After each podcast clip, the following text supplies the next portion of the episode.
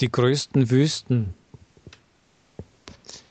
Eine Wüste nennt man gewöhnlich eine trockene Gegend mit äh, zu wenig Niederschlägen, mit spärlichem Bewuchs, mit starken Temperaturschwankungen und mit extremen Bedingungen fürs Leben.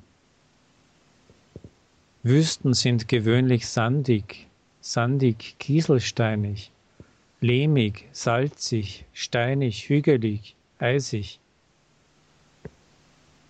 Es gibt Wüsten, die keinerlei Pflanzen haben. Doch gewöhnlich ist irgendein Pflanzenbewuchs vorhanden, aber in ganz beschränktem Ausmaß.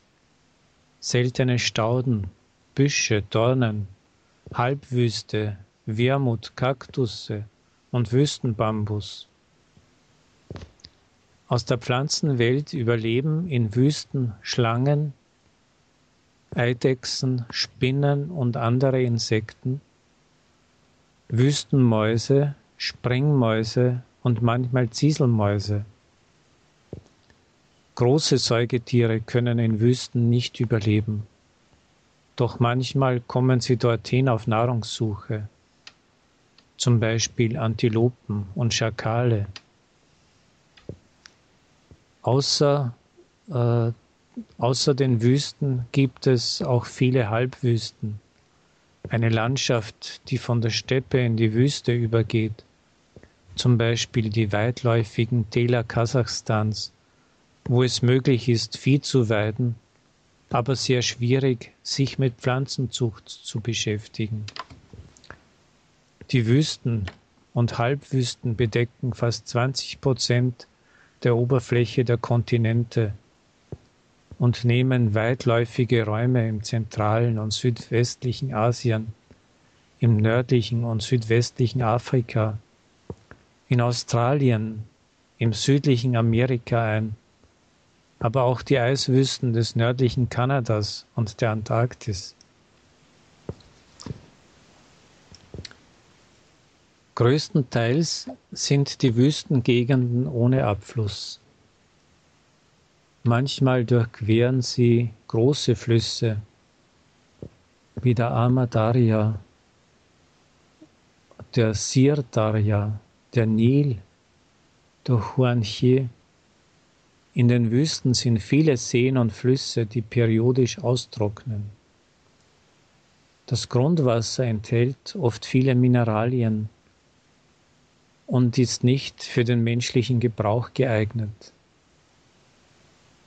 Die 24-stündigen Temper Temperaturamplituden, das heißt der Unterschied zwischen der Tages- und der Nachttemperatur, können 40 Grad Celsius betragen. Das heißt, sie werden untertags gebraten und in der Nacht zittern sie vor Kälte. Einer der Charakterzüge aller Wüsten sind die ständig wehenden Winde. Die Wüstenwinde wirbeln den Sand und den lehmigen Staub auf und tragen sie über große Entfernungen. Auf diese Weise bilden sich Sand- und Staubstürme. Der Fläche nach die größte Wüste auf der Welt ist die Sandwüste der Sahara. Sie nimmt den ganzen nördlichen Teil des afrikanischen Kontinents ein und bildet einen Teil der Länder wie Marokko, Mauretanien, Algerien, Tunesien, Libyen, der nördliche und südliche Sudan, Äthiopien, Tschad, Mali, Eritrea und Ägypten. Doch sogar in Wüsten finden sich dort und da Oasen mit kleinen Wasserquellen, um die Palmen und die Wohngebäude der Beduinen liegen, die Bewohner der Wüste. Sie benutzen für die Durchquerung der Wüste Kamele, Tiere, die einige Tage ohne Trinken auskommen. Die Kamelkarawanen bewegen sich in der Wüste langsam von einer Oase zur anderen. An die Sahara schließt sich die arabische Wüste fast an, nimmt einen Großteil der arabischen Halbinsel ein und stellt zum, großen, zum größten Teil ein steiniges Plateau dar mit seltenen Oasen. Im Süden Afrikas finden sich die Wüsten äh, Kalahari und Namib. In diesen Wüsten fallen zwei Drittel Monate Niederschläge, dann sind sie grün. Äh, in diesen Wüsten fallen zwei oder drei Monate Niederschläge, dann sind sie grün und anziehend für viele Tiere. Doch dann beginnt eine neunmonatige Trockenheit. Alles vertrocknet. Die Flüsse verwandeln sich in kleine salzige Seen und viele Tiere, zum Beispiel die Elefanten, sind gezwungen, diese Orte zu verlassen und müssen 500 oder 600 Kilometer wandern. In der Mongolei und im nördlichen China liegt eine der trockensten Wüsten auf der Erde, die Steinwüste Gobi. Im zentralen Asien liegen zwei der größten Wüsten. Das ist die Karakum schwarzer Sand in der türkischen Sprache, und die Kusilkum, der gelbe Sand. Die Hitze erreicht hier 50 Grad Celsius im Sommer, aber die Temperatur fällt im Winter bis zu minus 10 Grad. Für diese Wüsten ist die Bildung von Barchanow typisch Sanddünen, die sich gemeinsam mit dem Wind bewegen.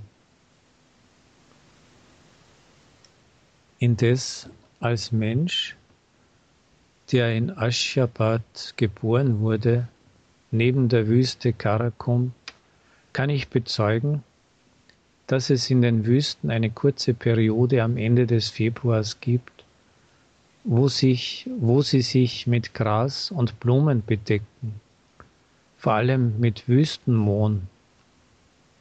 Das ist ein unvergesslicher Eindruck. Das ist ein ganzer blühender Ozean. Es ist nur schade, dass in zwei Wochen das Gras und die Blumen verblassen und die Wüste nimmt wieder die schwermütige, gelb-bräunliche Farbe an bis zum nächsten Frühling. Wüsten nehmen das ganze zentrale und westliche Australien ein. Das ist die große Sandwüste, die Wüste Victoria und die Wüste Gibson und andere. Im südlichen Amerika befindet sich die weitläufige kalte Wüste in Patagonien und auch die Wüsten auf den Hochebenen in Chile und Peru.